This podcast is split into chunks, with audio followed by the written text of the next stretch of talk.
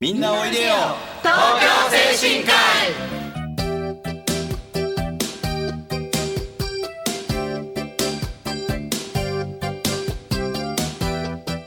医。この番組はハートフルたなしフローラたなしを運営する社会福祉法人東京精神科医のスタッフが西東京市の高齢者支援活動を多角的にご紹介してまいります。一般にはあまり知られていない介護の現場地域とのつながりそして東京精神科医独自の取り組みなどのお話を中心に分かりやすくお送りしてまいります本日進行役を務めますのは東京精神科医事業本部フローラ介護主任をしております金子と東京精神科医事業本部ハートフル介護主任をしています浜と FM 西東京の直美ですはい。そして本日のラインナップなんですけれども、今回はゲストとして2回目の登場になります。日本社会福祉大学福祉経営学科奨励教授の田島誠一先生をゲストにお招きし、あとと当法人の理事である小林和子とともに社会福祉法人のこれからの役割についていろいろお話を伺いたいと思います。それではみんなおいでよ東京精神科医スタートです。改めまして東京精神科医、えー事業本部介護主任の金子です。東京精神科医事業本部介護主任浜です。FM 西東京の直美です。そして本日のゲストです。田島誠一先生と小林理事です。どうぞよろしくお願いします。よろしくお願いします。はいではね今回のテーマ、えーちょっとやっていきたいんですけれどもまず最初にですね前回も、えー先生のご紹介させていただいたんですけれども、えー今回も先生のご紹介させていただきたいと思います、はい、田島誠一先生ですけれども、え両国高高等学校から日本社会事業大学に進学ご卒業されましてその後は、え社団法人精霊福祉事業団、え保育士から常務理事の方されておりました。なお保育資格保育士の資格取得に関しましてはおそらく男性保育士資格を全国で初めて取ったということらしいですね。あと日本社会事業事業大学専門職員大学院特任教授といったさまざまな場所でご活躍されています、えー現在は日本サードセクター経営者協会共同代表理事えー日本福祉大学大学院福祉マネジメント研究科教授をされていらっしゃいます、えー前回は田島先生にですね福祉人材福祉業界の現在の問題点などについてお話をいただきました、えー今回はですね社会福祉法人の役割について、えーとお話を伺っていきたいと思いますのでどうぞよろしくお願いします。お願いしお願いします。さてはい先生早速なんですけどもあの私も社会福祉法人の一員なんですけどもあの一般企業と社会福祉法人では何が 違うのかなといったところを。出ました。はい。えー、と短い時間で話すの大変なんですが、はい。えー社会福祉法人はあの歴史から言うと昭和27年から、えー始まっています。でそれまでは、えー財団法人などが社会福祉事業を行っていたんですけれども、えーまあ、んまり芳しくないところもあったので、えーもっと公の管理が行き届いてその代わり特別な援助もしてあげる、そういう法人をえ作った方がいいだろうということになって、え社会福祉事業法という法律ができて制度が始まったんですね。で、まあ、非営利公益の法人ですから、え株式会社などと違うところは、まあ、一つはですねあの配当しない、えあの分配がないんですよ、ね、分配が禁止されるんですよね。でもも持ち分がないという言い方をした方がいいかもしれません。えーそして、えー株式会社等は、まあ、よっぽどひどいことしなければ、えーし社会的に抹殺されませんが あの まあ、じ自戒していくわけですけども社会福祉法人の場合はえー不適当な行動を取ればですね、まあ、例えば理事長の解職命令だとか理事会を解散させるとか、えーそういう厳しい規制がある一方で、えー例えばあのえー精神科医さんも補助金もらったと思いますけれども、はい建建物を建てるときに、えー建物のお建築費のえー一部分が補助金で出るとか、えーまあ、定理の融資がねあるとか、そういうあるいは税金がかからないとか。そうですね。先生あの、法人税払ってませんからね。そうですね、はい、あのえー、それは社会福祉事業だけですよ。はい。非課税であるとか、あの固定資産税も払わないとか、ね、まあまあ西東京の市民の皆さんにみんなでかぶっていただいていると、そういう そういう特典があの規制と女性女性っていうのは助ける方ですね。これがセットになっているところが株式会社と大いに違うんだろうと思っています。はい。わかりますかね？難しいですね。難しい話ですけども。ね。介護保険課だとねそのあたりはこう結構不透明になっているところがあると一般ではね考えられていますよね。まあ介護保険が始まってから、えー、介護事業に、えー、株式会社などがたくさん参入してきて、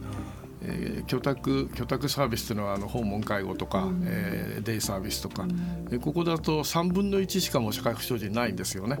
で営利事業株式会社などの営利企業さんが55%ぐらいになってますから、うん、まあ、そういった意味では、えー、同じことやってるのになんで違うのというご意見は来るのかもしれませんね。そうですね、はい、そういった声が結構聞かれますね。はいまあでもそうは言ってもね一般のこう浜さんのようにお仕事している人からするとえー、どこが違うのと思ってもね無理がないかなそうですね。ただあの小出先生いろんな背景が社会背景があって、うん、この平成29年からこう社会福祉法人法がね変わるという、うん、そうしたこう、ね、世の中のね、はい、流れがあるので、はい、まあ今日はそのあたりをね少しこう重点的にお話しいただければい。い。かなと思いますけど、よろしくお願いします。まああのいいですか？はい、どうぞ。社会福祉働いてる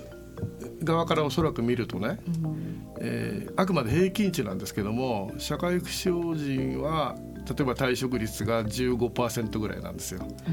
ん、で営利企業は20%ぐらい平均であるんですね。だ平均は、まあ、あくまで平均でしかないから社会福祉法人でもめちゃくちゃ辞めるところもあるし営利企業さんでも私の知ってるところで4%ってところありますけども退職率が。しかし平均を見るだけでもやっぱり働いてる側から見ると、まあ、ボーナスも少ないとこ多いし2か月出ないとかね年間で。そういう違いはあるかもしれません。あ、うちちゃんと出し出てるね。ね安心しました。市民の皆さんのおかげさまでございます。はいじゃあそのどうしましょうか先ほどはな、えー、大林さんが話した。そうですね、うん、はい。えー、どこから喋ればいいのかな、うんまあ、はい、社会的な役割をね、はい、これからねどのように果たしていくのがまあ一番わかりました、はい。まあ、社会福祉法人はあのそもそも社会福祉事業というですねこれこれややこしいな法律に、えー、たくさん書いてある、うん、書いてある事業をやりなさいと。いうことで決まってるんですね。だから特別老特別養護老人ホーム老人介護施設もその中に入ってますから、ね、これをやるために作った法人なんです。うん、でもあのサービス、えー、サービスというか生活でさまざまな困難を抱えている人って法律や制度の通りな状況にならないですよね。うん、例えばあのホームレスの人が、えー、住所がないばかりに、えー、大変こう不都合なえー、生活の援助を受けにくいとか。そうですね、あのそのネセフティーネットから漏れて漏れてしまうそう。あの制度がしっかりすればするほどその隙間に、えー、今日後でかける歌に 歌詞が出てくるんだけど隙間に潜り込んでしまう人がいるわけですよ。でその人たちにも社会福祉と同じようなこれ法律上は社会福祉を目的とする事業と呼んでるんですけども、それを積極的に展開するようにならないといけないねというのが今の大きな流れです。で法律も、えー、去年の3月31日に成立して今度の4月からきちっとそれをやりなさいねというようになっているというのが現状です。はいでも先生それってとても難しいじゃないですか。どのように例えばこうこうこうセーフティーネットのその網にこうこう紛れてしまっている方たちをどうやったら探し出せるんでしょうね？例えばですね、その、えーとあんまり例を挙げると、はい、その例ばかりが一人歩きするので言いたくはないんだけれども例えば私の知ってるところですとね、はい、えーこれは千葉県はい。の社会福祉法人の人たちがはい。みんなで協力して、まあ、NPO を作って本来社会福祉法人でやればよかったんですが、はい。なんだか知りませんけども、うんうん行政のご指導もあったのか、うん。NPO 法人を作って刑務所を出た方が安心しあの地域で自立した生活ができるような援助をする、活動をやっています。例えば就労支援も含めて、はい。はい。生活もちろん生活支援も。これはあのお小林さんの先輩になる人だと思うけれどもあのはい。専門職大学院のはい。なんかやってますけれども、刑務所刑務所に入ってる人って今知的障害者とかうん。高齢者とかですね、が精神障害者が大変多いんですが、はい。そうね。でそういう困難で、えーまた累犯累犯犯行を繰り返してまた刑務所に戻って来ざるを得ないような人がいっぱいいるわけですよ。はい。でその人たちが地域に溶け込めるように出所が決まった段階で刑務所にソーシャルワーカーが行って赴いて。なるほど。えーそれでまあ刑務官とか、はい。いろんなあの保護士さんと、本人も交えて、はい。まあ、ケアプランみたいなものを作ってね。でそれでまあ生活プランを作って、えー理解のある家主さんのアパートに住んでいただいてうん。当初の初めお金あまり持ってませんから、うん。えー最初の生活の、えー生活用具を貸してあげたりとか、えーそうやって仕事も世話するとか、まああるいはまあ自立自立のササポートセンターみたいなところに行っていただく、んでそういう作業なんかもやってる。あるいは、えー子どもたちあのお金のない家庭の子どもたちって、はい。えー高校になかなか行か行けない子もいるし高校のあの、うん、退学率がめちゃくちゃ高いんですよ。うん。ですからその子たちに勉強を教えるとか。でこれ社会福祉事業ではないよね。はい。はい、でもあの貧困の連鎖って言いますがね。貧乏な家に生まれるとまた貧乏になってしまうというのを断ち切るなんて活動を、まあ、全国の社会福祉法人結構頑張ってやっているという状況があります。あそれが千葉ですいません先生あるんですね千葉だけじゃなくてえっと、今言った子どもの勉強を教えてるのはこの近くだと埼玉県の老人福祉施設が一生懸命やってるしグループで。なんか、はい。なんかう私たちそれできるかしら？うん、あの できると。会議室は 会議室結構空いてるじゃないですか。そうですね。一日中会議やってるうんね、会社あんまりいい会社じゃないしね。はいはい、確かに、はい、だからその会議室に来てもらって、でまあ小林さんのところのはい。利用者の方でも、頭はすっきりしてる人がいれば勉強を教えられるかもしれないし。もちろんまあ、そうだと思いロボットは教えられないかもしれないけども あとは職員さんの中でもねそうん、勉強を教えたりとか、うん。はい。子どもたち同士の交流もできるし、うんそれ例えばそれとえご飯が食べられない夏休みになると、うん。栄養失調になってしまう子どもがたくさんいるわけで、そうですよね。えーで子ども食堂を組み合わせるとか、あのこれはあくまで例なんですけども、あのその地域によってニーズがたくさん、はい。お金はたくさん持ってるけれども、はい。買い物に行くのが不便で、まあ、タクシーで行きゃいいって言えばいいけども、そういうものがあったりとかが寂しいとか、はい、私も一人暮らしですが、えー私が倒れても誰も見つけてくれそうもないので。先生じゃあそれあの見守りロボット入れましょう。いやいやあの フェイスフェイスブックの発信が止まったら確かにはい。大丈夫です。近くにいる卒業生が見に来てくれることになってるんですが この前この前止めたけど来なかったからね。あんまり信用できないけどでそういうさまざまなニーズあるわけでしょ、なるほどね。それを自分で拾って見つけましょうと、個別のニーズをしっかりとおお上に言われたり、例があるからやるっていうのはみっともない話だねっていうのが私の考えです。はいなるほどね。い。やあのだからこそ新しいことは楽しいってね,、うんね。田島先生いつもおっしゃったのでね、うん。ゼミ生としてはね。あゼミ生じゃないけどでもゼミ生としてはね、隣のゼミ生、はい。終わりましたさあいくつかね今例を教えていただきましたけれども、ここで一曲先生のリクエストナンバーをお届けはいはいしてまた後半はいはいお話を伺っていきましょう。えっと生活の柄という曲ですけど、はい。先生なんか思い入れがあるんですか、いやこれはねあの山之口漠さんという詩人がいたんですがすごくいい詩人ですが練馬に住んでました。でこの方の詩に、えーもうこれも亡くなってしまった高田渡という法歌手が作詞してこれ今からかけるのは息子さんが歌ってんだよね。そうですね。あのふ不老者の不老者ってわか わかりますか？今でいうホームレス。ですね、えー不老者の方の思いを歌った歌ですので先ほどの生活支援のことを考えながら聴いていただけるととてもありがたいです。はい。では生活の柄、えー高田渡さんの息子さんで高田蓮さんのばあちゃんです。はい。はい。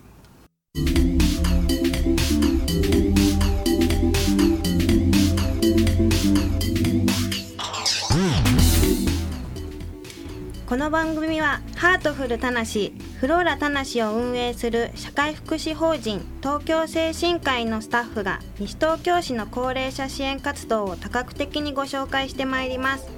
一般にはあまり知られていない介護の現場地域とのつながりそして東京精神科医独自の取り組みなどのお話を中心に分かりやすくお送りしてまいります。進行役を務めますのは東京精神科医事業本部ハートフル介護主任浜とえー東京精神科医、えー事業本部フローラ介護士をしております金子と FM 西東京の直美です後半も引き続き田島先生と小林理事をゲストにお招きしてお話を伺っていきたいと思います。後半も田島先生よろしくお願いいたします,、はいお願いします。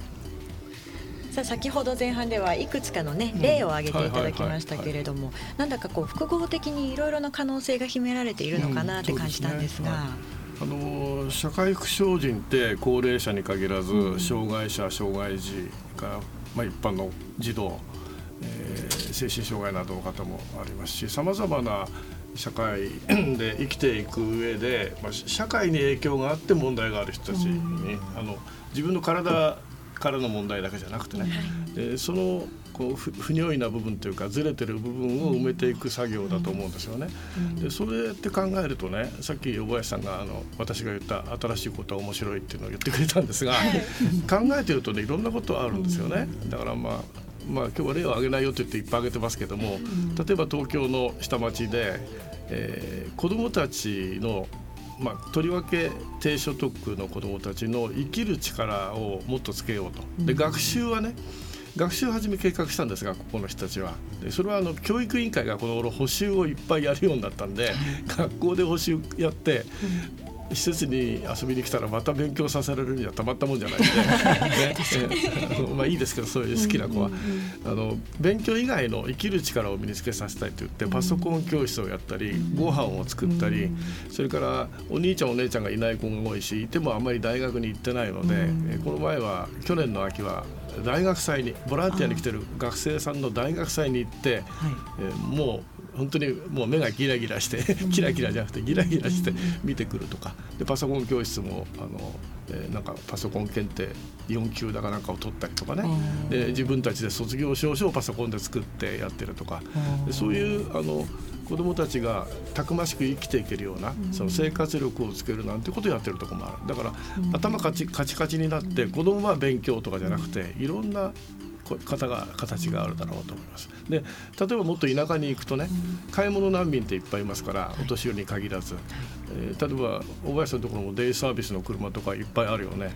デイケアサービスデイケアサービスはい。昼間動いてないよね。基本的にはね。ねあと夜もね。そうそう。昼間、昼間動いてない時間を23時間利用して、きあのタクシー無料で買い物の送迎に行くとか、はい。えーそれからあるいはあのえー今はネットなんかで運んでくるところありますけれども、移動販売的なお届けサービスをやってる社会福祉法人とか、だからその地域で、えーここういう便利な西東京みたいなところとは違うところだったらまた違うニーズがあるだろう。そうでそういうのがこうビリビリ感じ取れるね、社会福祉法人さんでみんなあってほしいなと思っています。はい。アンテナをしっかりと張り巡らすべきだという立ってても錆びてる人もいるしね。うちはどうでしょうね。まあ、あのまあ光ってんじゃないですか。う んちょっと危ない部分もありますけれどね、うん、あのいろんな部分で、まあ、東京精神科医にね、まあ、先生のお話を伺うと、もっともっと可能性があるのかなとちょっと考えました、でも、まあ、今とりあえずやっていることってあるでしょう、ありますね、あのうちのリハビリステーションのマシンを無料貸し出しだったり、そうなんですよ、はいマシン3台ね今一番多分一番進んでいる介護予防には一番役立つと言われているマシンを3台、先生ね、朝ねほぼ1時間無料貸し出ししてるんですって、で今だいたい平均5人ずつぐらいご利用されています、皆さん頑張ってもバリバリ健康に出ますね。朝朝ね。早い時間一般の方にに一般の方もですはい。地域の方がね来られてます、あとはまあ卓球場もね、うん。そうですね。そうね。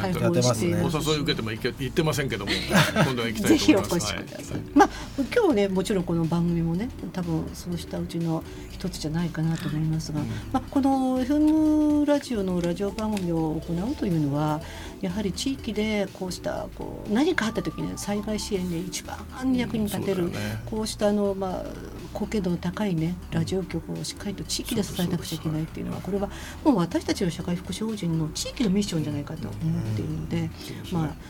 今日はねそうした番組に先生をお越しいただいて、はい本当に嬉しい限りなんですね。ですねで他にもやってるの知ってるみんな？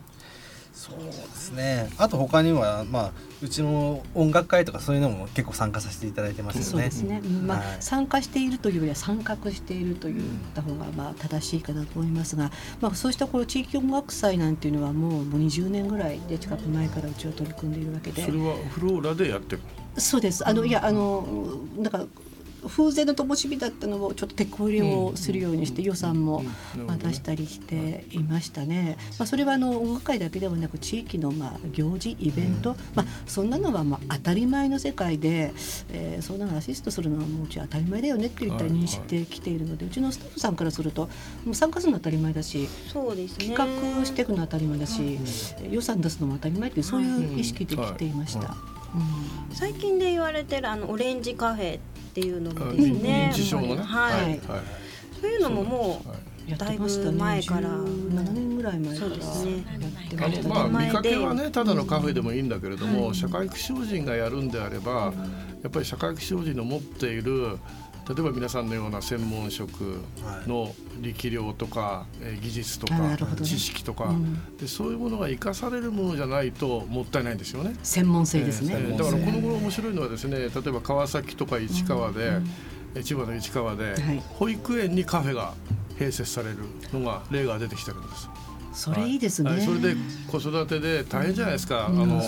自分の昔思い出しても大変だったけど、買い物行ってもすぐ保育園に迎えに行かなきゃいけないって、でその時にちょっと一息、10分でいいからコーヒー飲みながらうん。ちょっと喋るとか。でそこに、えー職員がたまに顔を出して子育ての悩みを聞いてあげると保育園に子供を連れてきてないお母さんも遊びに来て、あるいはおばあちゃんが来てばあちゃんの育児の知恵を伝えてくれるとか。なるほど、ね。でこれはね反対運動起きてないんです。はい。カフェカフェ付き保育園は、はい。えー地元から大歓迎なんです。はいね、だからちょっと発想を変えて、ね、そうですね。じゃあ地域の保育園にこちらが出前をしてってもいいわけですそね。うそうそうそうだからあの先ほど言った、えー、こ子ども子育て東京の下町大田区ですが、この子育て支援の生活子どもの生活を豊かにする支援をやっているのは、えー母子生活支援施設と、障害者施設と高齢者施設と社会福祉協議会の4つが協力してうん場所を貸したり人を出したりはい。知恵を出したりお金はあんまり出してないみんな。まあ人件費とかかかりますからね。当然ですよね。はい、それを一生懸命やってますんであのぜひこう自分の、えー法人だけでなくて、はいうんまあ、NPO さんなんかも含めてねそうですね。えー周りのあの福祉に関心のある人たちとあるいは地域の団住民団体の方とかも一緒に、えー地域課題に立ち向かっていただけるとそうですね。先ほどあのと先生おっしゃってたあの千葉での取り組みっていうのは、まさしく社会福祉法人がん。知恵を出し合ってお金も出し合って NPO 法人を立ち上げたということに本当はね社会福祉法人でやればよかったんだけど、うおそらく行政が社会福祉法人はそんなこと余計なことはやるなと当時は 当時は言ったんだと思います。当時はねこの放送千葉まで聞こえてないね。さあ話は尽きないそうなんですけれどもそろそろねお時間が近づいていきました。はい、ではですね本日以上は今回は、え社会法人のこれからの役割について、えお話ししました。今回盛りだくさんでお送りしましたが私たち東京精神科医の西東京市での活動を少しでもご理解いただければ嬉しいです。今夜7時からの再放送もお聞きください。またこの番組は放送終了後インターネットのポッドキャストからも配信しています。各検索サイトから、えー FM 西東京または東京精神科医で検索してみてください。えー次回来月の第2月曜日のこの時間どうぞお楽しみに本日は田島先生小林どうもありがとうございましたありがとうございましたあました。さあ、えー今回もお届けいたしました東京精神科医の番組、えー今日はですね田島先生をお迎えしてお話を伺ってきたんですけれども先生最後にあと1分ぐらいありますので、はいはいはい。今年の目標なんていうのがあればぜひお願いします、えー今年の目標は？突然でごめんなさい。元気で元気で頑張ることしかないですね。えーちょっと2年ぐらい前までめっちゃ調子悪かったんで、えーやっと元気になりましたんで、あとは死ぬ前の日に鬱になるくらいで、それまでは元気でいきたいと。ちゃんとあの私もあの見守ってますので大丈夫です。若い施設長に見守ってもらってありがたいです。あれ？じゃあ今年はみんな元気でそうですねより良い福祉考えていきましょう、それでは次回もせーのみんなおいでよ東京精神科医